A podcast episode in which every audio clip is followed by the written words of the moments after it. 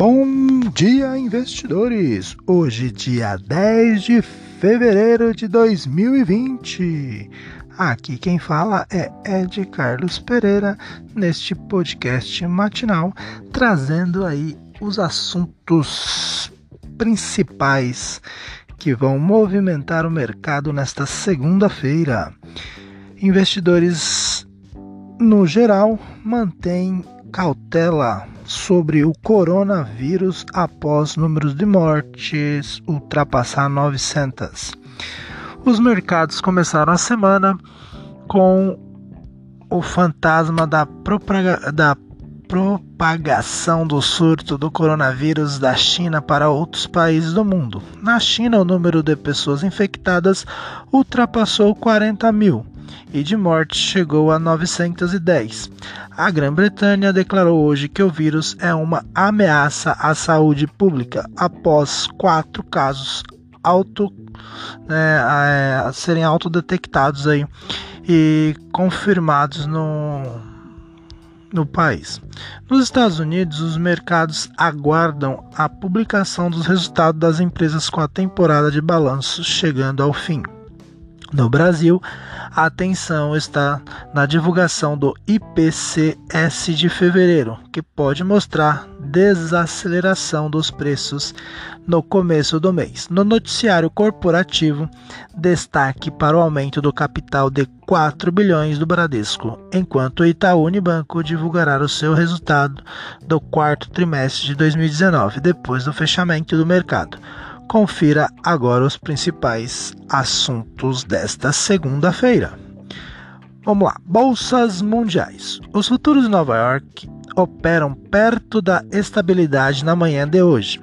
As bolsas de valores da Ásia fecharam quase todas em terreno negativo, enquanto os mercados europeus abriram em baixa. O governo chinês informou que o surto do coronavírus atingiu mais de 40.170 pessoas e matou até o momento 910. Segundo a CNBC News, muitas fábricas que deveriam retomar hoje o trabalho estão fechadas, e é o caso de, da, da Foxconn, maior produtora mundial de eletrônicos e fornecedora da Apple.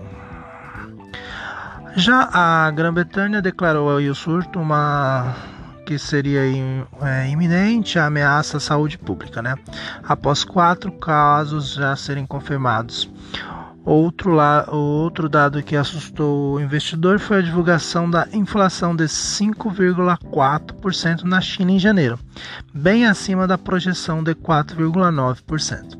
Nos Estados Unidos, o presidente Donald Trump deverá apresentar mais tarde na Casa Branca o seu projeto de orçamento para 2021 caso seja reeleito.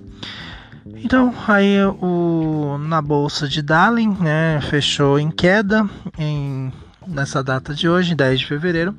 Contratos futuros do minério de ferro negociados em Darling fecharam em queda de 0,68%, cotados a 581,500 yuans, equivalentes aí a, a 83,27 dólares, né? 83 dólares e 27 cents.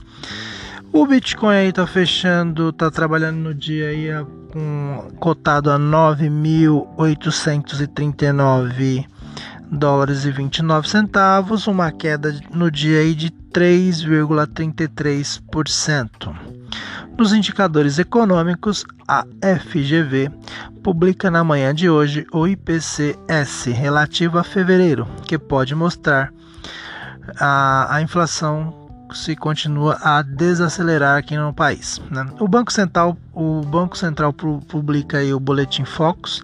Na União Europeia será divulgado o índice de confiança do investidor em fevereiro, enquanto nos Estados Unidos deve ser divulgar a divulgada aí a inadimplência nas, nas hipotecas.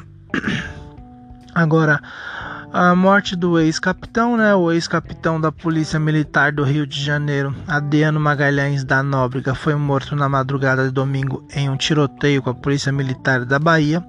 Ele estava escondido em um sítio de um vereador do PSL em Esplanada, no interior baiano. Reportagem dos, dos, jornais O Globo e Folha de São Paulo indicam, indicam que Nóbrega confiava, é, chefiava, né, não confiava, desculpa, chefiava aí uma milícia na zona oeste do Rio de Janeiro e tinha ligações com o senador Flávio Bolsonaro. Nóbrega é citado em investigações sobre o pagamento da, da famosa rachadinha aí, né, que lá da da Câmara dos da Câmara dos Deputados e Vereadores ali do, do Rio de Janeiro. Né? Então, no gabinete de Flávio Bolsonaro, quando o senador era deputado estadual no Rio de Janeiro. Então, né, por isso aí que tem essa re repercussão toda aí sobre essa rachadinha. Tá todo mundo se falando aí, porque é um dos filhos aí do, do presidente da República que está envolvido. Agenda econômica. O Ministério da Economia indica que a redução da taxa básica de juros, a Selic, gerou uma economia de 68,9 bilhões no ano passado, superior a todo o investimento feito pelo governo federal em 2019, de 56,6 bilhões. Sem é, mudanças nas condições gerais, a projeção é de economia é de 120 bilhões em 2020 e de 417 bilhões até 2022, informou reportagem do jornal O Globo. É, o jornal o Globo não, o do estado de São Paulo, né? Segundo o Banco Central, a redução da Selic levou o susto da dívida pública a fechar 2019 no menor nível da história. Ainda em destaque, é, o governo o governo corre para finalizar a reforma administrativa, mas o envio da proposta o envio da proposta aí do pro governo ainda não, não foi é, não foi colocada né, em, em pauta. É, e, o, nessa, e na sexta-feira o ministro Paulo Guedes, é, Paulo Guedes disse que a proposta da reforma administrativa seria encaminhada à Câmara nesta segunda.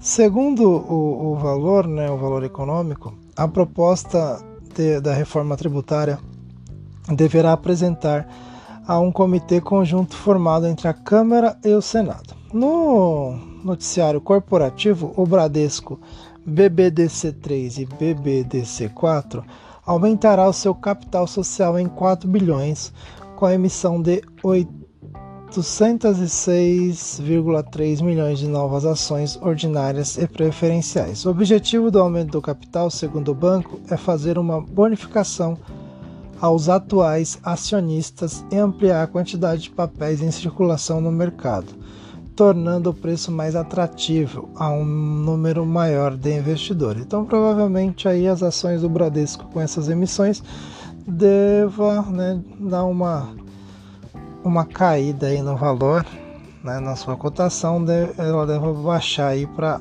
estimular outros investidores a entrarem no mercado.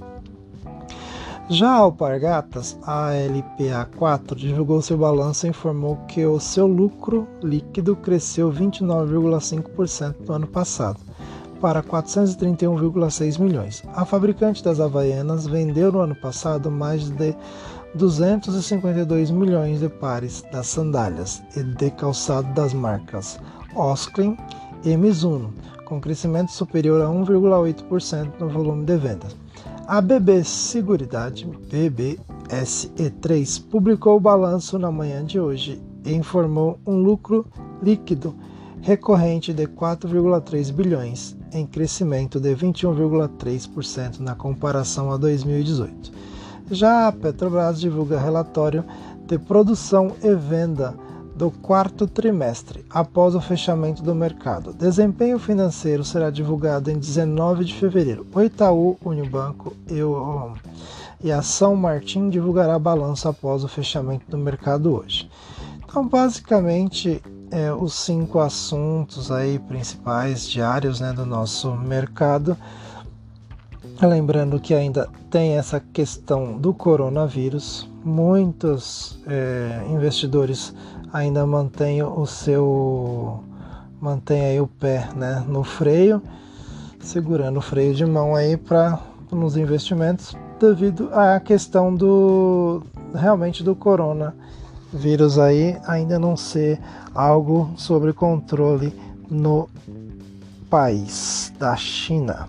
Então, para não me alongar muito, eu vou ficando por aqui, desejando a você, investidor, que vai que vá às compras, boas compras e vamos ficar de olho no mercado nesta data.